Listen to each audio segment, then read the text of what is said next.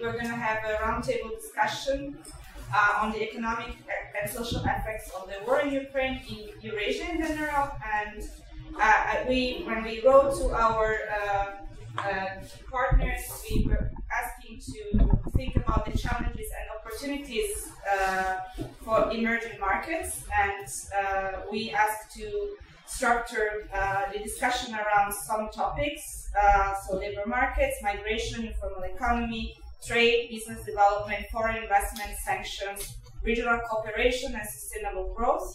And then we also have, thanks to Jeremy, uh, this uh, also overview about the media. We can have this uh, also conversation about the media coverage and the implications of, uh, of this um, media coverage for, for the whole region. Uh, so uh, my colleague Piotr Majda will present our speakers today. We will have maybe each of our speaker will uh, give a brief introduction and uh, and their uh, of their topic and uh, some uh, food for thoughts, and then we can have a conversation and have questions and also experts and colleagues from the from the audience, uh, please join the conversation. It's going to be uh, hopefully also very interesting and I hope that we will try to uh, reflect on what is happening around us uh, nowadays. So, uh, Piotr? Yeah. Uh, yeah, thank you all for coming. And um, yeah, so we introduce our speaker today.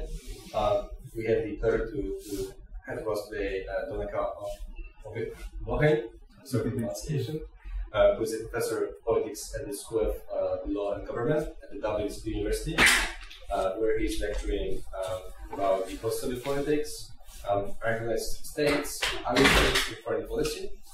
Um, then we have uh, Erhan Aslanoglu, uh, professor in um, macroeconomics and Turkish economy at the Marmara University. And he's researching uh, economy, relation of macro macroeconomic indicators, um, Turkish and world economy. Uh, they have Dr. Irina Guruli, associate professor at the uh, Indian University in Tbilisi, uh, who is also um, deputy director of the Economic uh, Policy Research uh, Center in Tbilisi, Georgia. And finally, finally Jeremy, Jeremy Druker, who is the executive director of the Transitions, but also a professor of the New York University campus in Prague,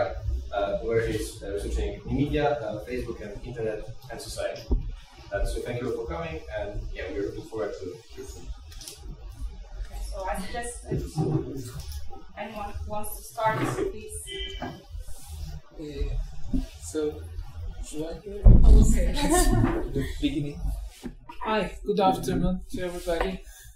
Nice to meet you.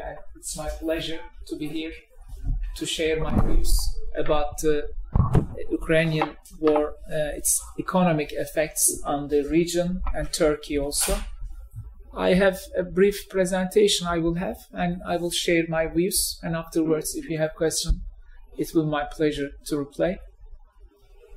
I worked for this university uh, but I'm retired now. I'm working for another university. Have some administrative duties. I actually wanted to begin uh, by uh, in the immediate impact of the war in the world economy and in, in the region what I see is that there are few points that seems to be relevant.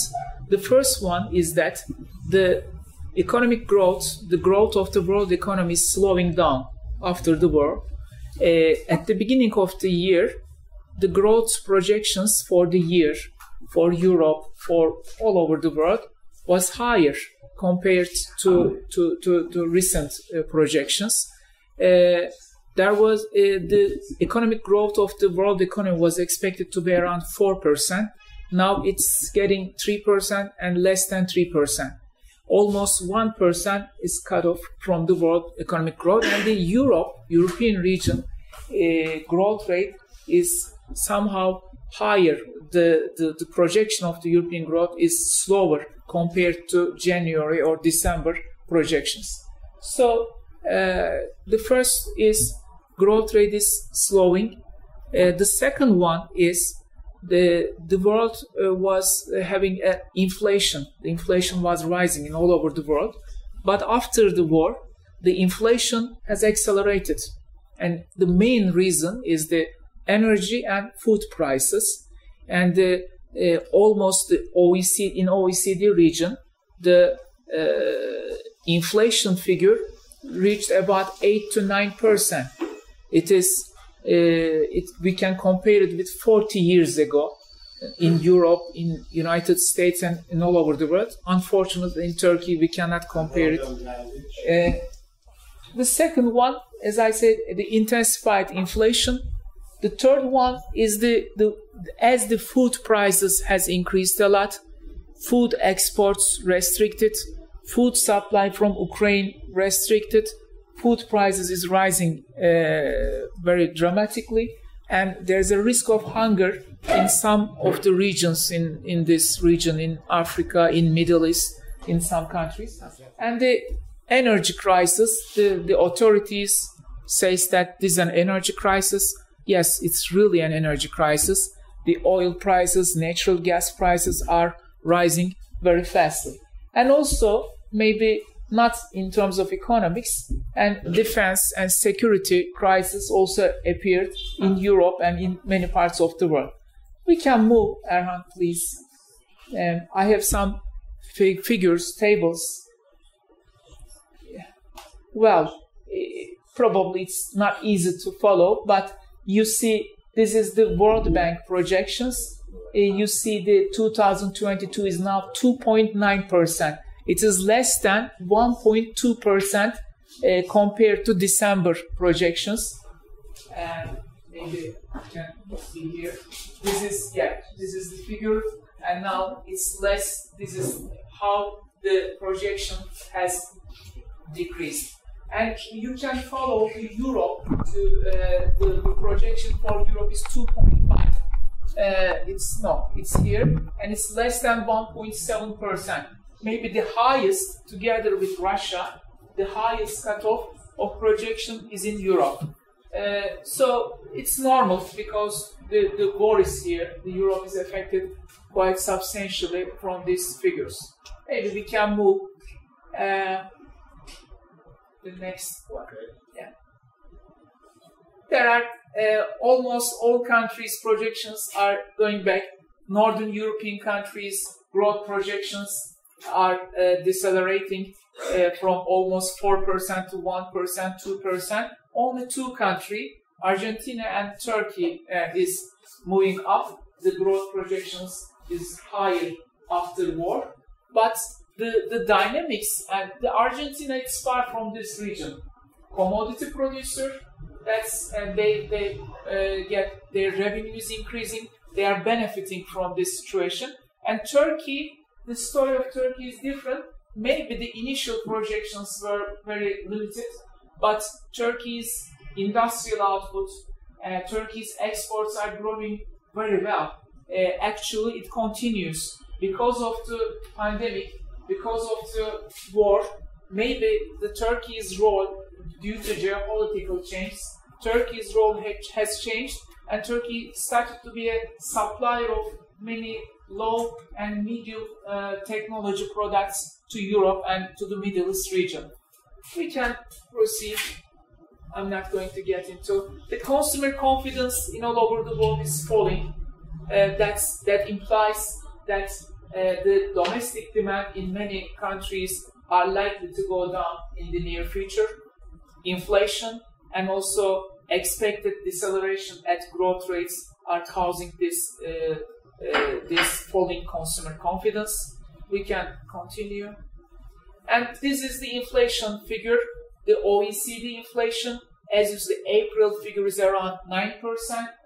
Uh, core inflation, uh, that means excluding food and energy, is around 6%. But in May, it's, it, it, it got higher, we know from some of the individual countries. And if we compare it with 1980s, so, uh, what we see in the world is now, well, well, the growth rate is falling.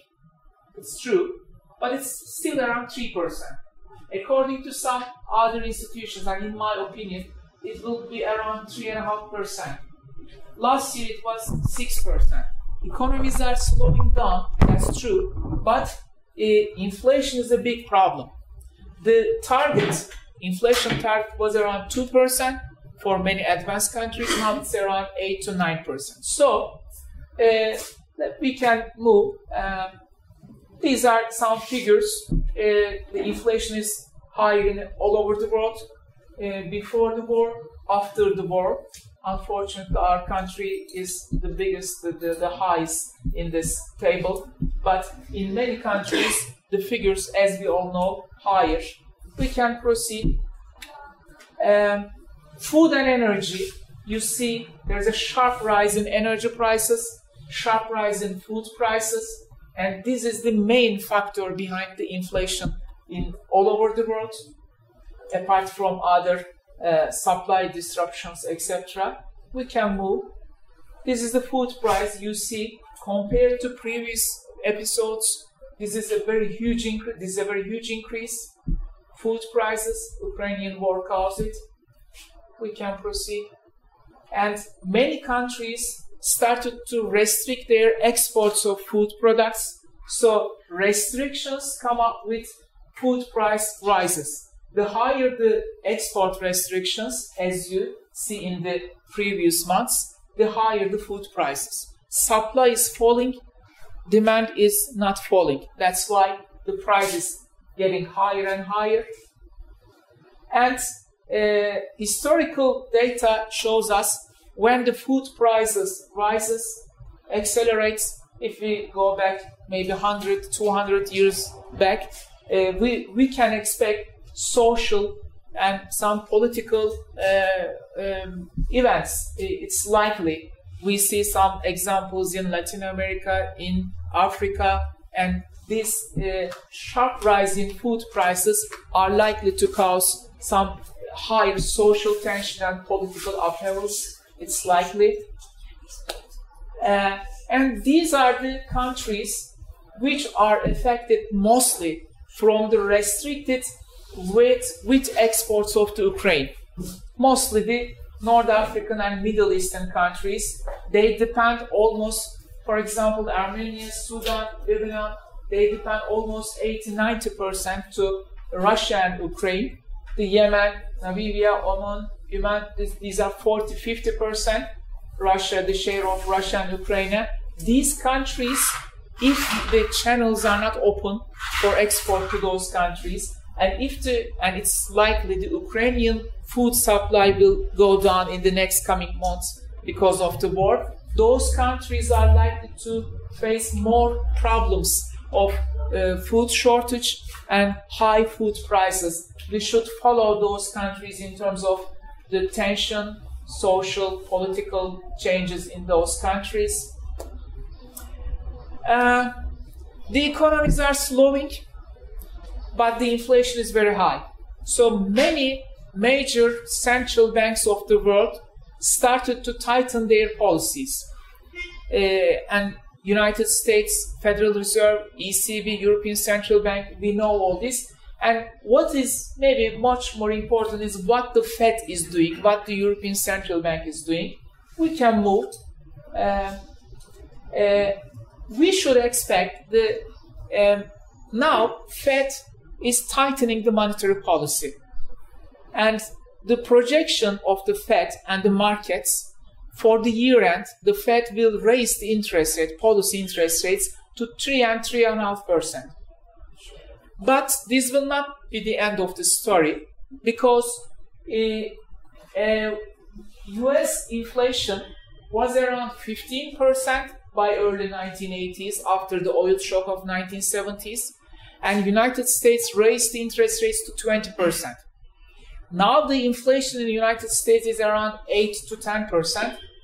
We should expect US Fed Federal Reserve are is likely to raise the interest rates 4, 5, 6, maybe 7% in order to stop the inflation, in order to uh, get the disinflation in this country. So I expect, we should expect dollar will, uh, the dollar index will get higher. Euro dollar parity will work in favor of dollar. Uh, the, the more powerful, the, as the dollar gets stronger and stronger, and as the uh, world economy is moving uh, to the in this direction, one outcome is that the higher the interest rates in the United States, the more likely the recession in the world next year. Monetary policy, we can see the output, the impact of the monetary policy after six to 18 months. So we should expect recession in United States next year, this time or in the second half of the next year. So um, what I would like to say is that the, from the previous diagram, the first one is the dollar will be stronger. This will cause uh, some other emerging market currencies to depreciate, to devaluate in some in some fixed exchange rates, and the capital is likely to move to the safe havens. Uh, maybe we can we cannot see. I, I try to uh, summarize some points, but um, the, the in the world economy we should expect um, uh, capital will move to safe havens. That is United States, that's Europe, that's Japan, and the capital available for emerging markets for other parts of the world will be limited. The world economy is likely to go to recession. In United States, in the past 60 years, Fed tried to raise interest rates 11 times, and eight of them resulted in recession. This is the 12th time, and it's more likely to be resulted in recession. So um, that's some of the points, some medium-term projections. Uh, in the advanced countries, we, we should expect stay-at-home, uh, um, um, how to say, strategies of the investors. They, they will prefer to, uh, to invest in advanced countries, not in emerging countries.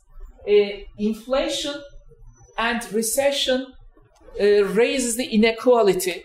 This is a problem in the world, but we should expect higher inequality in, in all over the world. Uh, in the world economy, we have more than $3,000 trillion debt, household, firms, uh, governments, and as the world economy gets uh, slower and slower grow, growth rate, this debt might not be paid easily back. There's a risk of default, uh, especially in less developed countries. We should follow it. Uh, in some advanced countries, household debt or some corporate debts may not be paid back. The risk is that that might cause a financial crisis in those countries.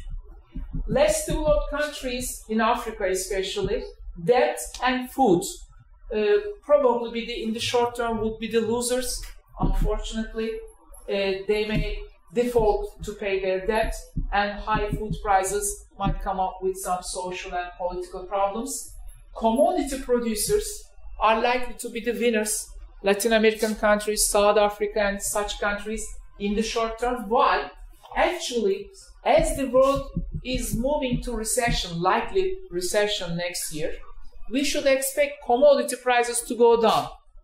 But due to geopolitical factors and due to climate crisis, as the world is moving from fossil fuels to renewable energy, it's likely that the, those fossil fuels like oil, natural gas prices will not go down easily. Those commodities are produced with the energy. So if the energy prices are likely to be high, then commodity prices may not go down so easily. It, it, during the recession, those prices is unlikely to go up. But if the energy prices will be high, commodity prices are likely to stay at high level for some time. So those countries in the short term would be winners, maybe in this case. Uh, what about uh, the next we see this one outcome. Let me so briefly uh, conclude my arguments. Um, COVID 19 and Ukraine Russia war led the world uh, more uh, from globalization to regionalization, seems. Uh, this is one fact. Uh, protectionism will, is, are likely to increase. World trade are likely to go down uh, climate crisis continues, and uh, what I expect, the Ukraine war is likely to accelerate to the movement to renewable energies and carbon neutrality in Europe. Maybe this year and next year, Europe will move to nuclear energy, coal, etc. But due to defense security and due to energy crisis, I expect Europe will accelerate to movement to renewable energies and carbon neutrality uh, policies. And for Turkey and for many emerging markets, what does it mean? If you want to export to Europe, if you want to keep your trade links with Europe, the, the countries which have trade with Europe should uh, be able uh, transform their industries, their, their sectors to this uh, to the carbon neutrality and renewable energy uh, structure. If they fail it, they may not to export to uh, Europe. So this is one challenge for emerging markets and Turkey as well. One more sentence, maybe I can, if there is a question, I will try to reply. For Turkey, what we see as in Turkey, uh, Turkey is one of the countries which has high growth rates in the past two years. The reason is that our domestic demand is falling. We have very high inflation, our purchasing power is falling, but Turkey is exporting well. Uh, due to Chinese, European, Chinese, US relations, geopolitical chains, Turkey started to be center of logistics and some productions for supply, uh, part, part of supply chains. So Turkey is benefiting now from this structure. But if Turkey wants to keep this benefit, Turkey should also uh, achieve this transformation in its industry uh, in the near future. Okay, thank you very much for. Uh, thank you so much um, really comprehensive uh, presentation, and I think it's, you really highlighted uh, many, many important developments and and I think we, I suggest we move to Irina's uh, speech because it's also about economic and external trade and business development tendencies in Georgia. So, sure. Thank you very much. So glad to be here. Thank you, Professor, for the global outline of the economic situation. Uh, so I also come from a frontline state, um, 20% of which is occupied currently by Russia. So we've been in this unstable situation since uh, the last war with Russia in 2008, uh, when actually many of the politicians and also friends of Georgia and experts were uh, predicting that Russia would be expanding uh, its um, aggression towards uh, Ukraine and then it happened in 2014. Nobody really cared much, and now it's the, this large-scale invasion, which we are already seeing for the past uh, four months already, and which uh, has not only the military and humanitarian catastrophe, but also an economic one, which has uh, um, expanded not only in the region but uh, quite globally. And one of the key reasons for this are the sanctions that have been imposed um, on Russia to weaken, in order to weaken its power uh, uh, and, um, and that, uh, given that there are new opportunities, if we, we can say it this way, in terms of diversifying energy, diversification of transport routes, and currently we actually see um, that um, the routes that are bypassing Russia, be it also through Georgia and uh, within this region, uh, we see uh, terminals which are um, like transportation deadlines have been expanded. Terminals, ports are quite overcrowded. Um, and um, Europe is seeking to diversify its um, energy, and ha- it has been very much dependent on Russian energy resources. As you know, it's more than 60%. Um, for Georgia, I would focus a lot, mm, a bit more on Georgia, how we are um, dependent on Russia. Since 2018, there has been a policy of diversifying our economy. So the key goal was to be less dependent on Russia. And we have achieved that when it comes to the um, energy resources. So in terms of electricity, we are importing mainly from Turkey, Azerbaijan while when it comes to gas supply, we're completely dependent on Azerbaijan gas supply uh, due to the Shah Deniz consortium we, that we are part of. Uh, mainly the uh, situation for Georgia when it comes to the negative spillovers is through exports because still we have about 15% of dependency on Russian um, exports, also quite a large dependency rem- on remittances, which has been uh, growing now, and for the past uh, several months, the transfer from Russia has um, increased by 300%. Also, uh, incoming immigrants from Russia have been uh, on the rise um, in Georgia. Uh, we have around 80,000 uh, labor migrants, we can call them. So those who are who do freelance work, and for them it doesn't really matter where they work from, and they're maybe escaping the regime or actually escaping, finding um, uh, like comfortable living place within the region, mainly Georgia and Armenia.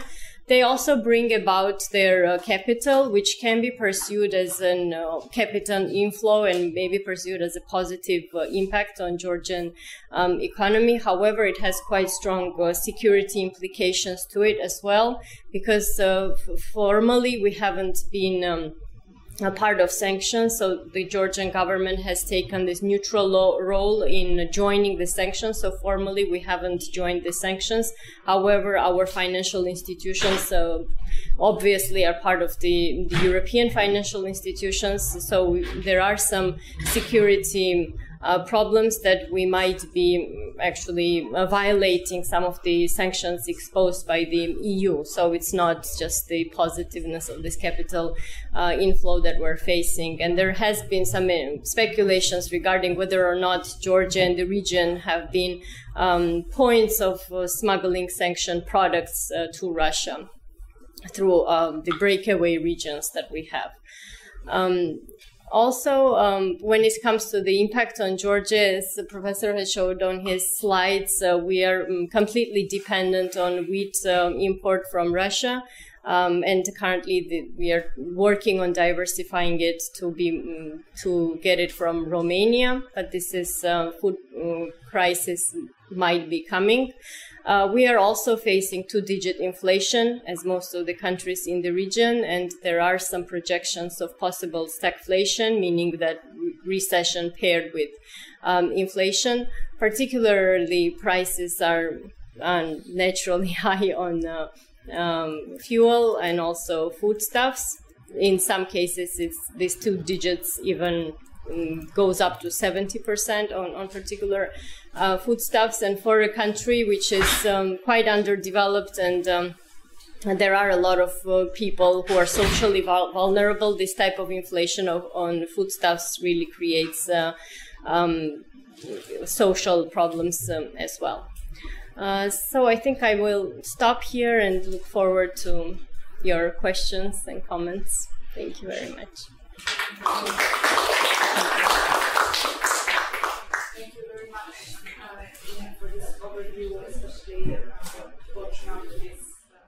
Sure. Um, I'll just very briefly uh, speak to what you said, the tendencies perhaps that I've observed uh, since the war began almost now four months ago. Um, I think the biggest impact from a European perspective has been the, the, the movement of people, um, which is unprecedented since World War II. I mean, we're talking about 5 million refugees uh, and about 7 to 8 million internally displaced people. That's approximately one third of the population of pre war Ukraine moving in three months. Um, and many of them in the first month, in fact. Um, and of course, that has been absorbed disproportionately by different parts uh, of, of uh, Ukraine's neighbours, the European neighbourhood, we might say. Poland, of course, taking two or three million refugees, um, Moldova taking a huge number. And uh, even Ireland, which is on the other side of Europe, we have tens of thousands of Ukrainian refugees who have come, many living in my own neighbourhood uh, in Dublin. So it's it's a very kind of tangible, um, you know, and they all bring their stories with them. And I think one of the very poignant aspects is is that a lot of them don't have homes to return to and won't have homes to return to. Uh, if you compare it, I, I, had some statistic here, I think from World War II, which is that I think about 20% of um, houses in Germany were destroyed uh, during World War II. And that, that was higher in some cities. I think in places like Hamburg, it reached as high as 80%, but 20% throughout the country. But, you know, in Ukraine, in Mariupol, 90% of buildings are, are destroyed or damaged. This was a city of half a million people uh, before the war began. Kharkiv, uh, you know, about 40 to 50% of buildings destroyed. Uh, 400 educational institutions uh, destroyed. I saw places like uh, Kharkiv Faculty of Social Sciences where I gave lectures, you know, bombarded and, and under fire.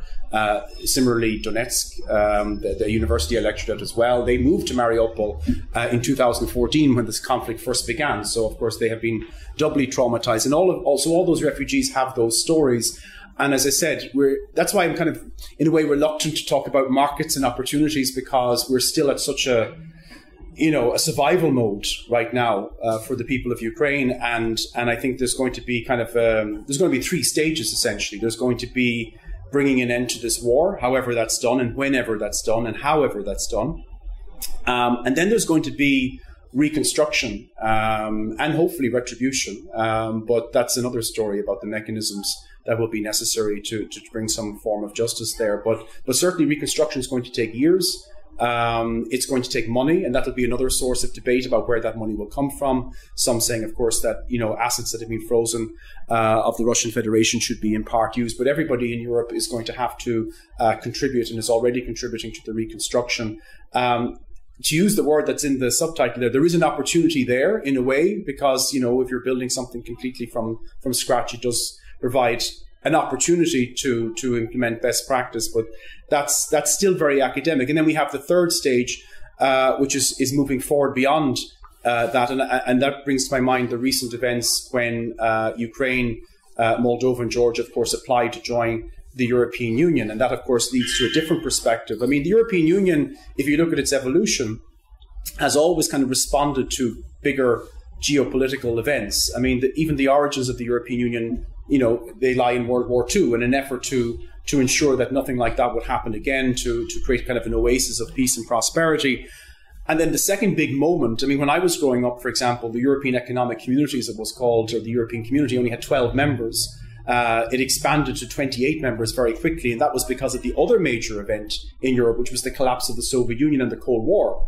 Um, so, you know, it, it, it uh, that was, and now I think we're seeing maybe a third moment um, you know, where it's it, it may not be as big as the expansions of 2004, for example, but when you see like three countries applying to join more or less in the same week, you know, something unusual is happening. And and when we look at the prospects for for those countries, um, I mean, a, a, lot of the challenges that they have uh, and opportunities, again, to use the term, are are, are similar.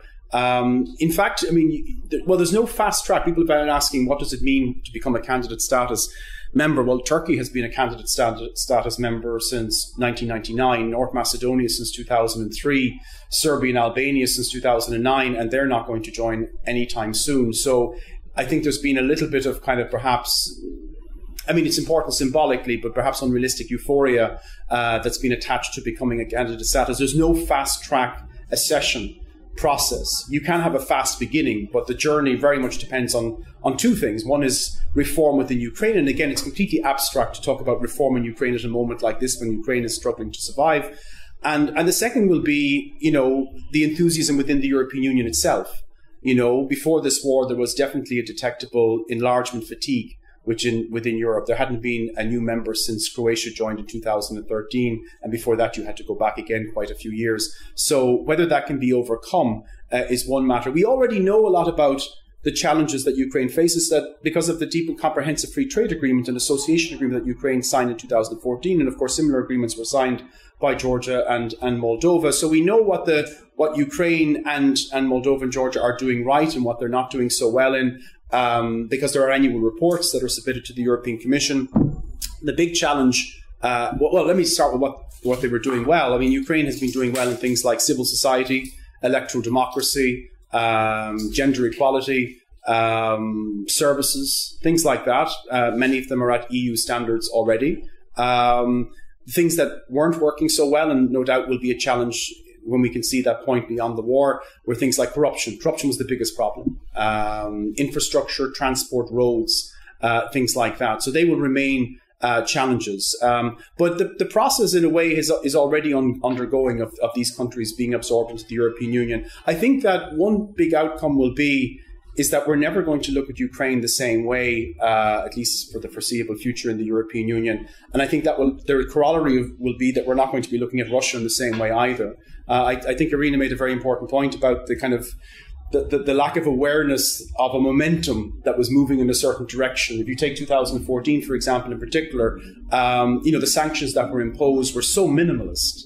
Uh, that rather than eight years later, we were we should be kind of examining how successful those sanctions were in modifying Kremlin behavior. Instead, you know, Russia was was back looking for more uh, eight years later, and and um, you know, and, and and things like Nord Stream uh, were were you know were being processed after the annexation of Crimea. So there was this kind of self-serving assumption in a lot of Europe um, that you know engagement, business engagement uh, with, with, with with Russia would somehow modify the kind of radical ambitions uh, that were evident in, in, in, events like that happened in Georgia in 2008 or in Ukraine in 2014. And that assumption has proved to be fundamentally wrong. And I think that there's a lot of people in a lot of European uh, capitals who are digesting that still, what that means.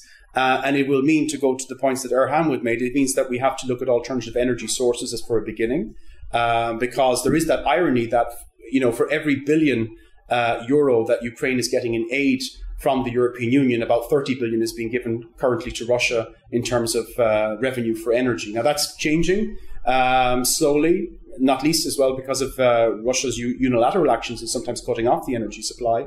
But that's changing. So that means we'll have to look for alternative sources of energy, but also different sources of energy. Uh, different types, more renewable, renewable sources of energy.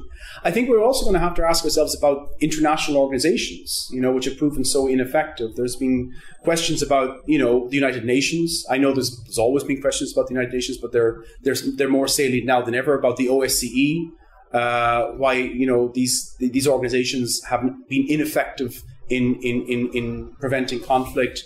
Uh, there's also questions for for NATO. I mean, it's ironic, of course, that one of the reasons that Russia ostensibly went to war was to prevent the expansion of NATO. And now we see Finland and Sweden uh, who've signed up to join. So we have two new members within three or four months of the war. Um, but the way NATO even organizes itself uh, is going to have to, to probably fundamentally change. There's going to be more of, I think, of a permanent presence in Europe, almost going back to the Cold War days when there was a permanent presence uh, of NATO troops in, in, in, large parts of Europe.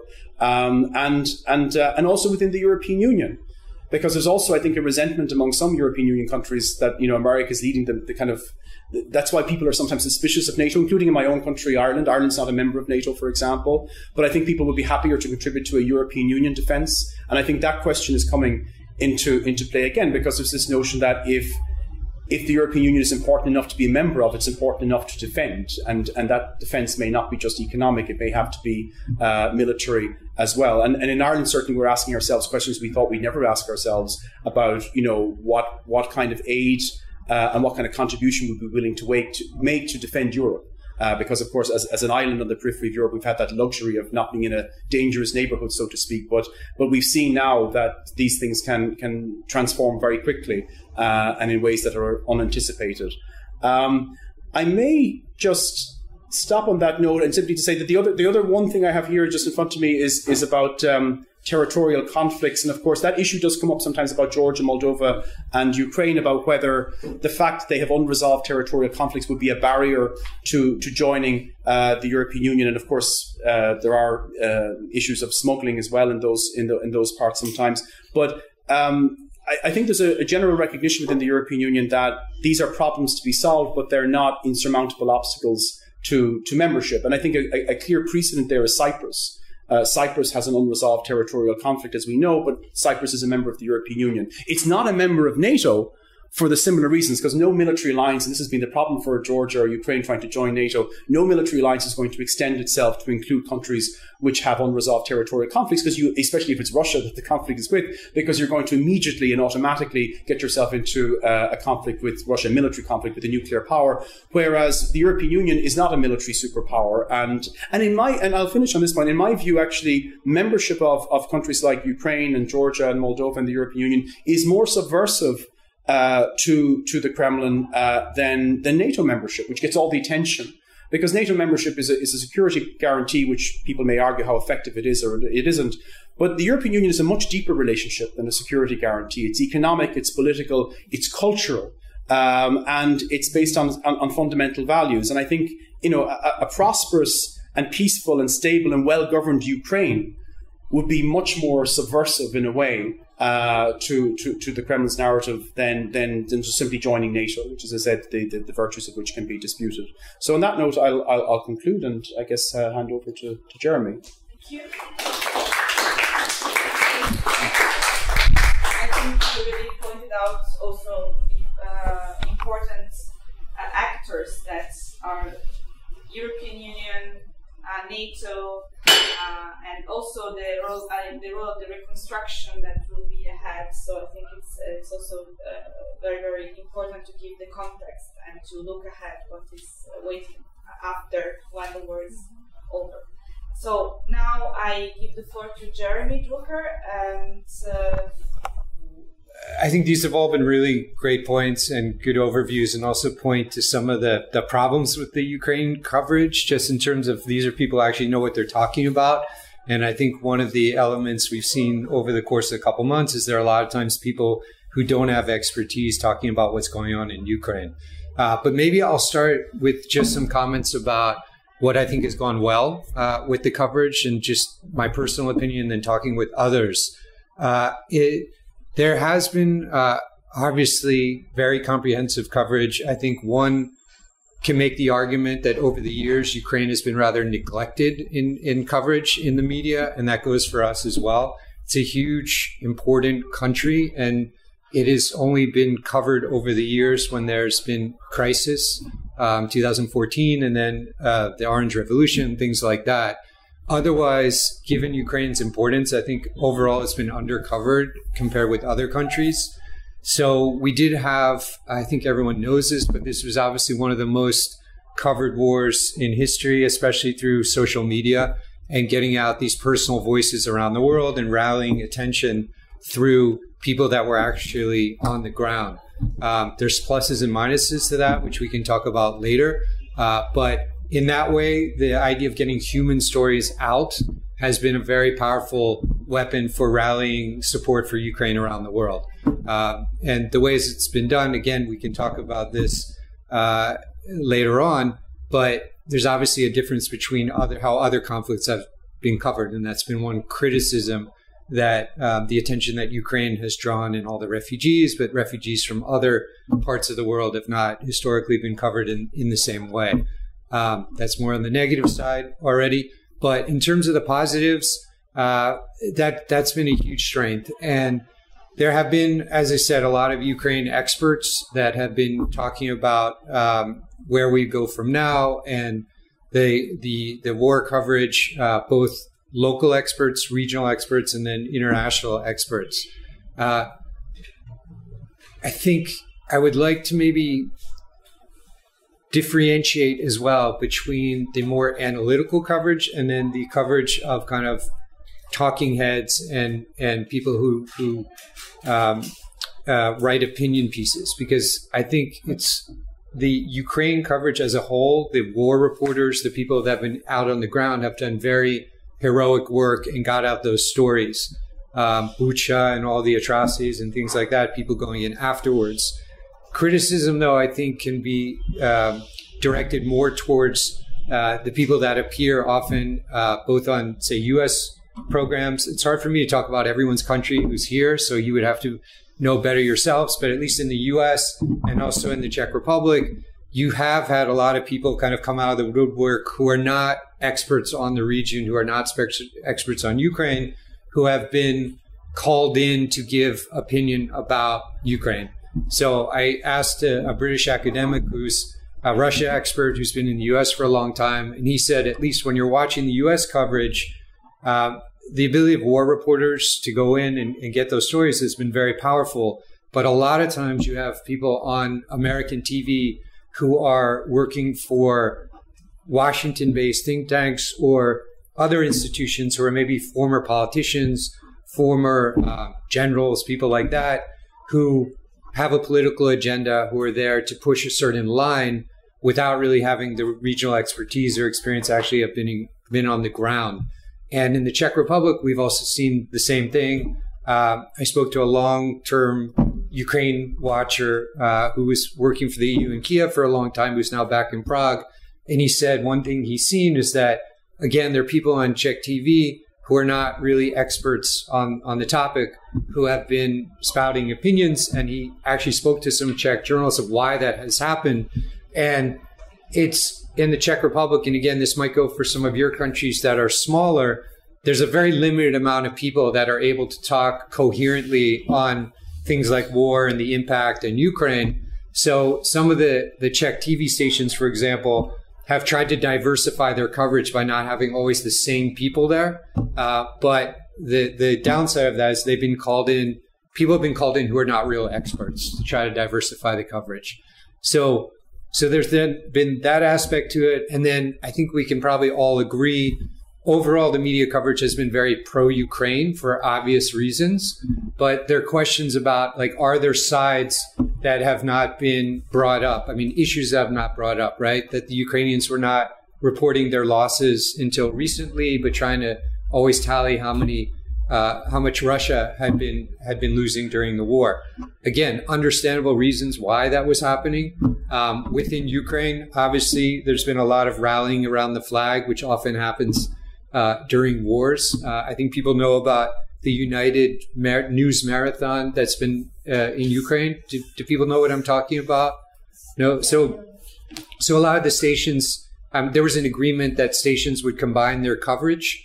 Um, so certain stations were were chosen and others were were not. Um, so there's been some criticism about the stations that were left out from this kind of united coverage. A lot of it is news. Some of it is more done by, say, production companies uh, to to kind of again rally people around the government. So I'm not criticizing that. There's there's reasons why that was done, but there are issues about uh, you know media freedom and diversity and stuff that have come up. And even talking to say a Ukrainian woman who's based in Prague, who's works in the media support uh, um, area, she said some of her friends were were just wondering why certain issues have not really been brought up in in on that TV coverage. So there are, you know, it would be impossible for every any government to work perfectly in such uh, difficult times as now. So there are areas where maybe some criticism criticism could be brought up of how something was managed, this or that. And she said she and her friends were talking about like why those issues are not brought up uh, in in Ukraine uh, in in that kind of united coverage. Uh, the same for Western coverage as well. Uh, again, this this academic I spoke to, he said, you know, for him it reminded a little bit about Orwell during World War II, and kind of like lying for a good cause was Orwell's view. So I don't, I don't, wouldn't say lying in this case, but kind of not neglecting maybe some of the ways that um, the coverage might have been maybe a little bit more balanced. Uh, in in that way. Uh, very very difficult in such a situation where a country is invading another. Right. This is this is a very in some ways unique situation how you might cover it.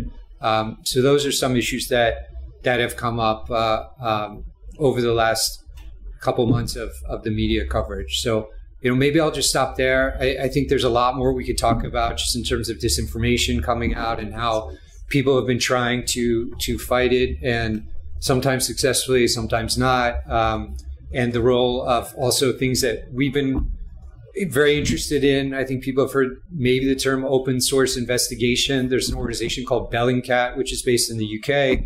Um, so they've done really, really good work. And um, that basically, I mean, again, we can talk about this, but using coverage provided by normal people through social media and piecing it together and figuring out another side of what's going on in the war to kind of enhance the coverage. So, so I would say yes, the professional media has has done a, overall a pretty good job with these uh, with those uh, weaker points that I pointed out. But it's it's been a rich amount of coverage because of all the kind of amateurs that have been involved as well, uh, the good and the bad there.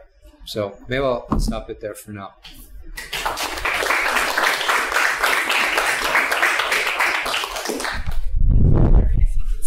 Kind of very good uh, conclusion of the uh, like the conversation because uh, everything that we talked about previously is then reflected in the media, and the media is what we use to understand what's going on. And you pointed out also correctly that there are also some challenges because we don't have uh, much information and disinformation and uh, I think this is also will come up in the questions.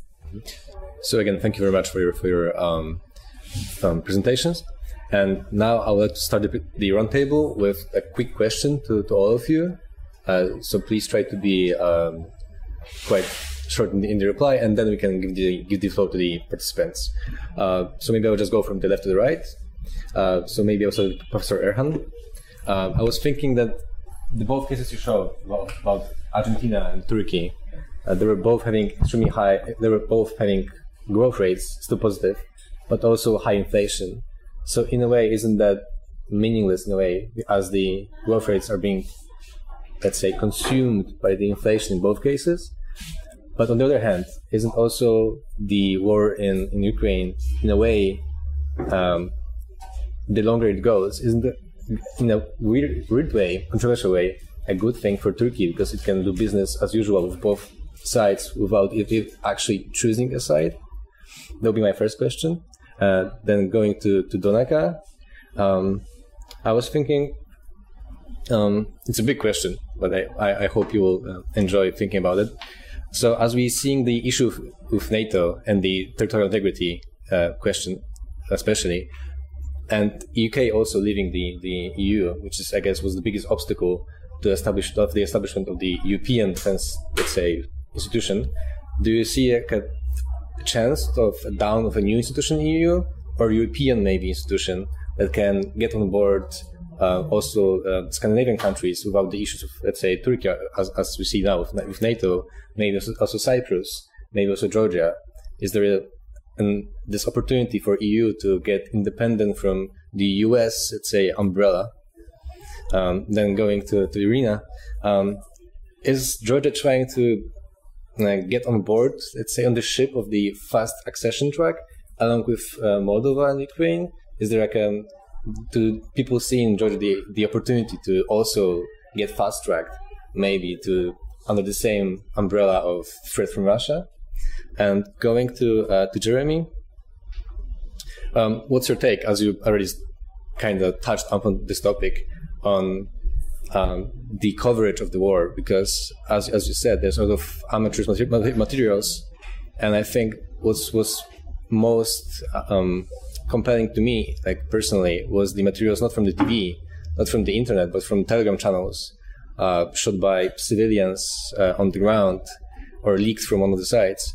Um, so in this scenario, do we still need the big TV stations to filter those news, or maybe we can do it at grassroots, like from the from the bottom, uh, by fact checking maybe a bit more efficiently than it's done by the big stations that are used to this kind of scheme of uh, this pattern of getting the experts to tell us what to think, um, especially in the situation where both sides are being accused, let's say, of attacking civilian uh, civilian districts and so on and so on.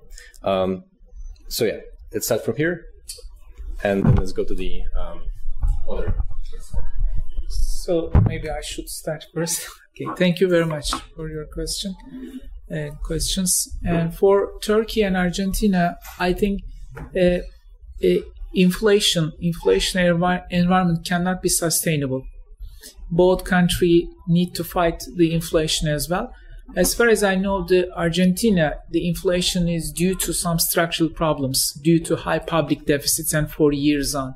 In Turkey, our inflation has also structural sources, but the, the, the recent one is due to uh, misled monetary policy, very high negative interest rates.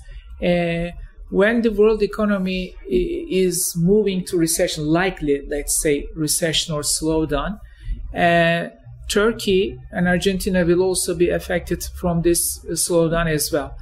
That might cause somehow disinflation in both countries, but in Turkey from now on, I can say that cannot be sustainable. And in the near or in the medium future, uh, medium term, Turkey will has to has to change its monetary policy course and uh, have will face with more uh, disinflation in its economy. Uh, the next question is whether I mean uh, Turkey's position uh, in the war and the, the benefits to Turkish industry and exports. I think well the Russia Ukraine war contributed to the Turkey's exports or the opportunities its industrial product, but it basically started from the uh, U.S. China uh, uh, trade war, and due to its outcomes and COVID 19 changed the Turkey's structure. So it will basically depend on uh, this structure rather than the war. The war is also related with this geopolitical uh, division, maybe. I think Turkey will try to keep its position, neither to be uh, too close to either side. But it seems, and when we look at the historical ties, Turkey will try to be a center to the supplier, industrial output supplier to the Europe. I don't think uh, the the political and geopolitical will changes will affect its economic orientation. We will see, but unless we fight with inflation correctly, the, the economy cannot stabilize easily. But I don't think it's it will be sustainable. It cannot uh, continue forever. Thanks. Hi, yeah, thanks for the question. And jotted down a few thoughts rapidly. Is there an opportunity, as I gather, the main fundamental part of it was, is there an opportunity for kind of the EU to separate itself militarily kind of from NATO and maybe plough its own path? I'm not really sure, and this war I think has underlined that, that there's great demand for that. Um, particularly in Central and Eastern Europe, there's a huge enthusiasm for a US involvement in guaranteeing European security. Sometimes in America, and that was illustrated by the Trump uh, presidency, there may be a feeling among some Americans that the best way to be spending American tax dollars is to be committing themselves uh, to, to, to, European security. But I certainly felt in places like the Baltic states and Poland itself that like there was a kind of a, a happy feeling that the US was there because it was feeling that the US would be more willing to use its military resources.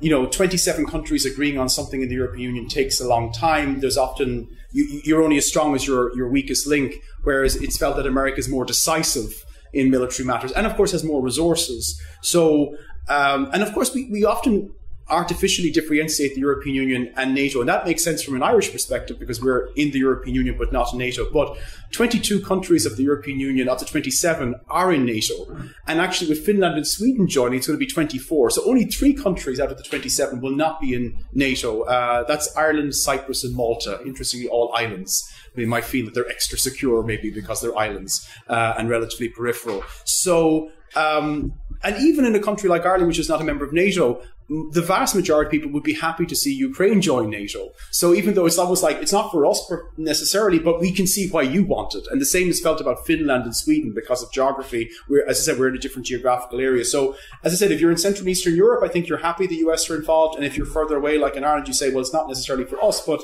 um, I, I think I can see why Finland or Ukraine might want it. I think there's a general understanding that this was never about, as it was articulated uh, in, in, the Kremlin, about NATO expanding eastwards. This was about the countries of Central and Eastern Europe, which were sovereign democracies, expanding westwards, you know, taking their place in, in the heart of Europe, which was their right. Um, and and um, the one thing I would say, it's interesting to contrast, and this kind of links with Jeremy's very interesting observations about the media. It's interesting what conflicts and what things the European Union and indeed NATO decide to get involved in and what they don't decide to get involved in. It's a bit like media coverage. So, for example, I can't help but comment on the contrast between how the European Union has responded very robustly, um, and indeed NATO uh, less so, but you know, still at least rhetorically about the war in Ukraine and focused the spotlight on the war in Ukraine. And yet, you had only in 2020 the conflict between Armenia and Azerbaijan on Nagorno Karabakh. Now, almost 10,000 people died in 44 days in what is essentially part of Europe, or at least the periphery of Europe, depending on your geographical definition. And it had almost zero media coverage, but also the European Union felt no obligation to get involved. They did absolutely nothing. Um, and yet they feel, you know, so it's, it, that's an interesting question itself is, is how, how big the implications of this Ukrainian conflict, or the conflict rather in Ukraine are Um, because it seems that the European Union certainly uh, is quite selective about the conflicts it engages with. Um, and Ukraine is priority number one, but you can go not too far away in the neighborhood to Armenia and Azerbaijan, and there's no interest at all. Uh, thanks. So Georgia's um, constitution says that the country's direction is Western and uh, pro-Euro-Atlantic integration is the priority of the country. So anything that you do against is um, unconstitutional. Um, according to the public opinion polls, 80% of the population uh, wants to join the EU. So this is the, the point from the public uh, opinion and also the constitution. But currently we are facing internal challenges of having um, uh, oligarchic um, governance in a sense because we have a Russian oligarch who is the informal ruler for the past 10 years. And the government is also playing along the oligarch's interests because he has quite some assets in Russia. And um, this um, policy of not irritating Russia because the oligarch's uh, assets might be jeopardized is something that the govern- government is um, following uh, the path now. Uh, so when uh, we applied together with Moldova and Ukraine, and it was just two days ago that um, Ukraine and Moldova got the candidacy status, while Georgia got it based on the conditions of the oligarchization, so the uh, rule of law and um, independent judiciaries are the key um, priorities in order for us to also gain the candidacy status. And today in Georgia at um, 20 uh, hours or in at 8 p.m. There is a countrywide demonstration um, throughout the entire country, like home towards Europe, because in our case we have the society who is pro-European and wants EU and Euro-Atlantic integration, while the government is pushing us um, backwards with their statements and um, actions. So we'll see what happens. yeah, th- this is a question we've been facing for a long time. I mean, even before the war. Uh, you know, I remember being at panel discussions conferences 10 15 years ago and there was always this question of will social media eventually replace quality journalism or not and and i always thought it was framed in a strange way because in, in a way I think quality journalism is, is needed more, right? Because there's more information to filter and you need you need people to tell you who have hopefully been trained as fact checkers, as you pointed out, or journalists or whatever media role they have to, to sift through everything and, and and tell you like this this is legitimate and this is not. Uh, but there is such a wealth of information out there and people tend to take shortcuts. So I think that's the big question we're having to deal with is how can you fact check this kind of information on the fly really quickly and who's going to do it? Is it the platforms? Are there professional fact checking organizations? Is it the New York Times? Is it, you know, the Guardian or whoever? So it's a really complicated question. And on top of that, we've now seen a lot of the people spreading propaganda have have themselves become calling themselves fact checkers now. So, like the whole idea of fact checking has now been mainstream to a degree that we ran an article a couple months ago, towards the beginning of the war, written by uh, a Russian woman. I think it was a Russian woman. Yeah, Russian woman who was saying that even her grandmother now knew, her 80 year old grandmother knew the term fake news now. Um, and there's been this uh, emergence over the last couple uh, weeks or months of Russian propaganda saying that they are in fact checking fake news and and um, and disclosing what is fabricated and what is not. But what we've seen is that sometimes what they are claiming is fake news are actually non-existent sources of information. So, for example, um, you know, let's say something like Bucha, they will say Ukrainians say a massacre happened in Odessa or something, right? We went there, we checked it out, and no massacre ever took place. So that kind of thing is discrediting all of the information coming out of Ukraine when that original massacre never happened. There's no Ukrainian who ever said it happened, but they're claiming that this information emerged on the internet and they're fact checking it. So you know, there's this now um, fascination in, in a good way, I think, with fact checking, but then it's being co-opted by the propagandists as well, which makes it even more confusing to people, especially normal people, right? Who don't have the time or energy to maybe fact check. So, So your question is a really complicated one. I would hope that you would have professional journalists, but I do think again you can have an organization like Bellingcat, which was not founded by a journalist.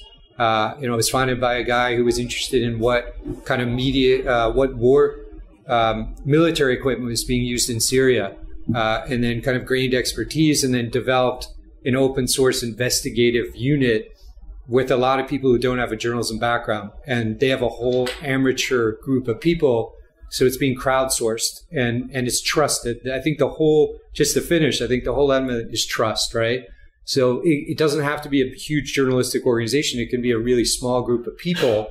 But if they're able through their experience to gain the trust, then they become a legit, legitimate source of, of verification and so on.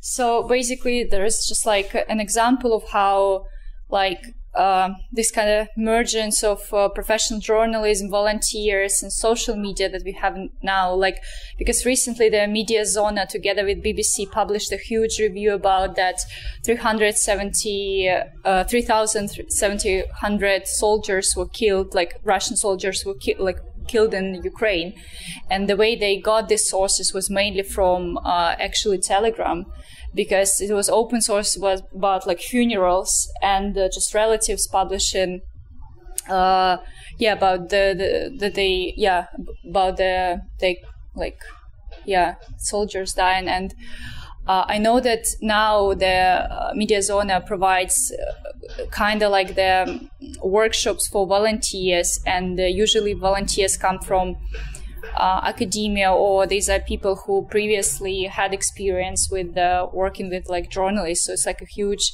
network of people that kind of know each other and um, it, it's interesting because uh, now because it's a very hard job like emotionally as well because you're constantly searching like and looking for pictures of dead people and like you're reading these stories written by the people who like going through this. And uh, there is a, also like a huge kind of requirement of the kind of some emotional support training and, so, and stuff.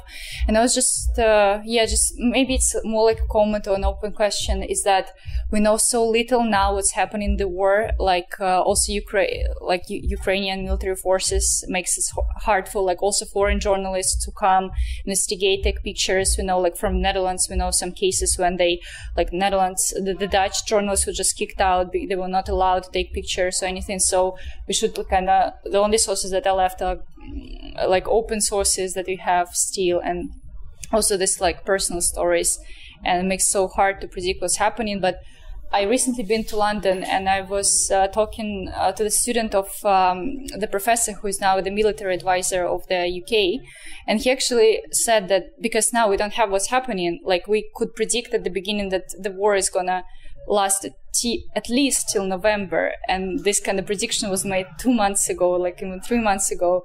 And now it's just uh, so hard because, like, for me and for many of us, it's hard to say that when this war is going to finish, whether whether it's going to finish at, at, all, like what was going. So it's like a lot of uncertainty and like not question, like not answers. Even the experts are really puzzled, and I'm just wondering how we, what are the strategies of coping this like kind of huge uncertainty. Um, yeah. So, okay. Any, any other questions from, from the audience? Yeah, um, I'm from Uzbekistan, and we know that Central Asian countries they are really currently between two big forces here, like uh, Russia here, and then they are just opening up and trying to become closer to the West. And in that case, it's really difficult to uh, construct their international politics. And what do you see? What do you think? How it is better currently for Central Asian states to do their politics, so that because they cannot just cut all the uh, all the connections with Russia, but also it is not ethical and how can like sit on two chairs to survive? Yeah, basically, what do you think? Very interesting question, and and not unique to Central Asia, but I mean Central Asia is obviously got distinctive characteristics. Say anyone in Central Asia is how homogeneous blocks and Tajikistan and Kyrgyzstan, of course, a huge amount of um, migrants were working, and the slightest fluctuation in the value of the ruble will have an impact on the economy back home and on their own personal family situations, and and they know that, you know, pleasing at least having good relations with, with, with, with Russia is is part of the package because otherwise those migrants would not be allowed to move effortlessly. If they pose a visa regime in the morning, it would completely kill probably the economy of someone like Tajikistan. Um, Kazakhstan has been very interesting because, of course, as you know, it had its own upheaval in January and uh, it requested uh, support from the Collective Security Treaty Organization, which is, of course, Russian led and the majority of troops who were dispatched to Kazakhstan to support the uh, regime there uh, were from Russia. And yet, I saw uh, President Tokayev in Russia just this last few days, and in the presence of Putin, he said, "You know, we don't recognize the uh, republics of Luhansk and Donetsk. Um, you know, and obviously they've been asked, uh, you know, and they're not returning the favor. And I think there's a lot of, and not just in Central Asia, there are a lot of countries who are looking to see how this will pan out and and therefore we cannot predict because it depends on the outcome of the war and what state Russia is in at the end of the war, how they will determine to balance their interests. But I don't think it will be led. I know you're saying there's an ethical dilemma, but alas, I don't think it's a, a unique observation to say the, the regimes in Central Asia are by and large authoritarian regimes, which their their their reservoir of ethical behavior is, is not particularly huge. Um, so you know, I, I think that they'll look at this as a, in terms of regime survival. And I think that if it's necessary to have good relations with Russia uh, or a multi vector foreign policy, as it's often put, uh, they will do that for the benefit of, of the regime. But if they feel Russia's weakening, we may see them reevaluate those priorities. Um, I mean, even just beyond Central Asia, of course, uh, in China, they're also, of course, looking at this with great interest. And, you know, I think that how the the West collectively, I know it's an often misused term, the West, but responds to what's happening will also influence countries like China when they look at places like Taiwan. You know, because of course there are obvious similarities, lost province, you know, claims to the territory, and and uh, now China's less adventurous in its foreign policy generally. But but you know, there, there there's a lot of people who are looking at this uh, and seeing how it how it you know reflects on their own uh, position, um, not least in Central Asia, in the Caucasus similarly, and also in Turkey. Uh, because Turkey, going back to the Nagorno Karabakh conflict I mentioned, Turkey was very unhappy uh, with how Russia just intervened at the end of the conflict and set itself up as the arbitrator and sent its own peacekeeping troops there. And I think they felt that Turkey should have had a greater role. And similarly, Turkey, of course, has always had kind of an ambition to have a role in Central Asia. So they are also they have this kind of frenemy relationship with Russia. They're they cooperate on some issues, they're rivals in others. And again, they're very much going to be looking at how Russia fares in this. So it's a very unpredictable time. Um, I mean, you you must have your own observations, being from Central Asia, about how things are shaking up there. No. Uh, well, we are running out of time, but if I am allowed, I, I have two very quick questions. One for uh, Professor Aslanoğlu, and the other one for Irina. Uh, so, uh, Professor, we talked about Turkey and so, and also connecting with Central Asia and regional cooperation. So, what are the uh, uh kind of relations now uh, between like economic relations between Turkey and Central Asia, and what are the prospects uh, of these economic relations within the current situation? And I have a question for Irina about. So we have talked about uh, refugees uh, from Ukraine, and um, but there are also uh, thousands of Russians that are now fleeing Russia, and we know that many of them, maybe the majority, if I'm not mistaken, uh, first went to Georgia uh, or Armenia, and but also Central Asia. So, what is the situation now in Georgia? Uh, what is also the perception of Georgians about this phenomenon? Thank you.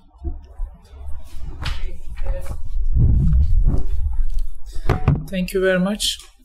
Uh, Turkey's relation with Central Asian countries so far, well, uh, these countries are uh, having higher shares in Turkey's export compared to many countries, but it's not too much.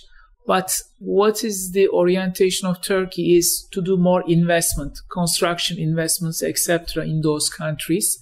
That's likely to continue, uh, but uh, I don't think in the near future the structure of the export import and the share of this region in Turkey's total uh, trade will change. Uh, it will depend on how this regionalization of globalization will tend to uh, move.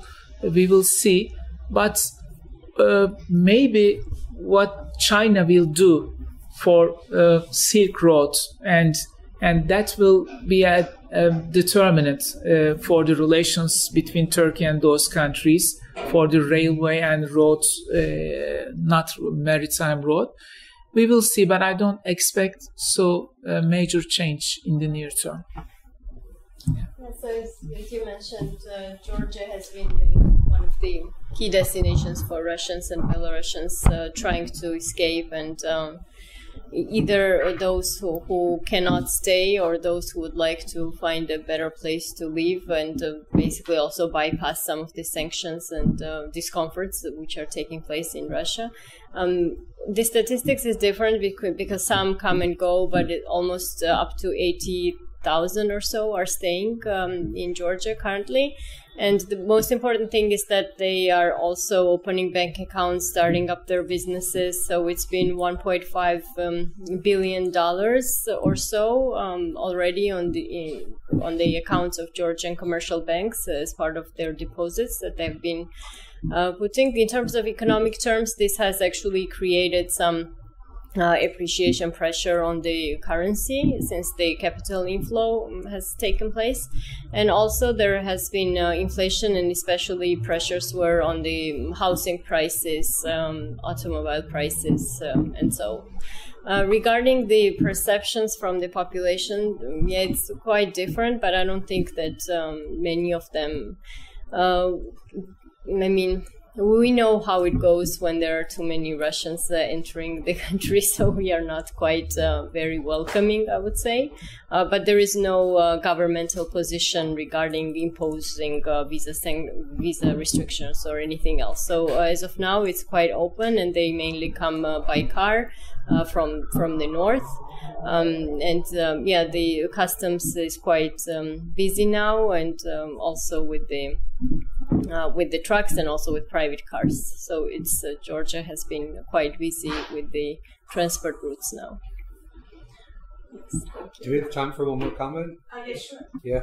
Um, one thing I didn't cover, but I think it's important to mention, kind of to think about for all of us, is also just how how we frame the conflict in a way as well. Because I've been hearing more about Ukrainians being more and more angry, irritated, whatever you want to call it, that all the things we've been talking about today that our first presenter spoke about, you know, the high rising inflation and food prices and energy will be somehow blamed on them um, because they're not surrendering, you know, in time.